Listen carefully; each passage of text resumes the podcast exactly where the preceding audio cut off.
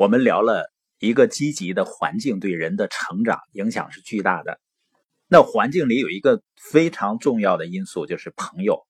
哈佛大学的大卫麦克利兰博士呢，他做了一项研究，他发现呢，那些经常和你在一起的朋友被称为参考群体，而且呢，这些人在一个人的成功与否中占有百分之九十五的贡献。这个比例是不是觉得好像挺夸张的？你说成功与否应该跟自己的努力是关系最重要的，当然是要努力的。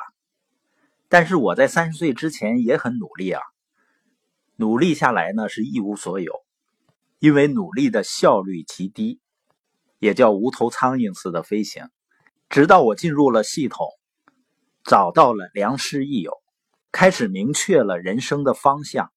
开始学会了呢正确思考，你发现有多少人啊？他尽管是有着伟大的梦想，但是呢时时刻刻却像那些忙碌而不富有的人一样去思考。忙碌而不富有的人是怎么思考的呢？只看眼前，用时间换钱的思维，不懂得用杠杆。面对机会的时候呢，和大众站在一个阵营，就是排斥。查尔斯·琼斯也说过啊，他说通过一个人的朋友圈和他看的书，就可以看到五年以后的他。也就是说呢，一个人是他周围五个人的综合体。苏恩是一个教练，他带领的球队呢，一共赢得了十一次美国大学生篮球联赛的冠军。他退休的时候的记录是什么呢？八百八十七胜，一百七十五平一负，这样的战绩呢？让他占据了美国大学生篮球联赛五名最伟大的教练之一的位置。苏恩呢信奉百分之三十三规则，他认为呢就是在任何地方，不管学校啊、团队啊还是工作，你都可以把人分成底层的、普通的和优秀的三类。每一类呢，它都有共同的特点。生活在底层的三分之一的人呢，有着非常糟糕的生活。周围的环境，尤其是他们交往的人，无法给他们足够的能量和动力去促使他们进步。而普通的人呢，随时他受着环境的影响。当一切顺利的时候，他会很开心；当受到挫折的时候呢，他会感到失望而失去动力。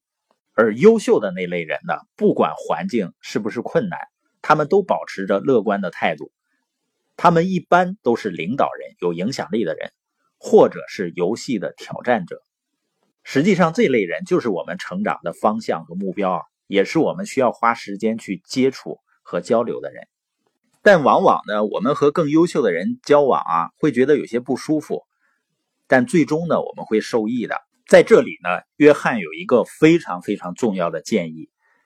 他说呢，我建议你在成长的路上一定要找一个。伙伴和你一起成长，他将会帮助你坚持正确的决定，从而避开错误。一个好的有责任心的伙伴是这样的：无条件的爱你，他本身就渴望成功、成熟，会征求你的建议，在你需要帮助的时候能帮助你，能够陪伴、鼓励你。你是不能一个人在成长的道路上走下去的，除非你不想达到顶峰。一个人周围环境里面最重要的因素就是人。约翰·麦克斯韦尔说呀，在一个人的人生里面有一个很正确的朋友，你的成功的几率会增大十倍。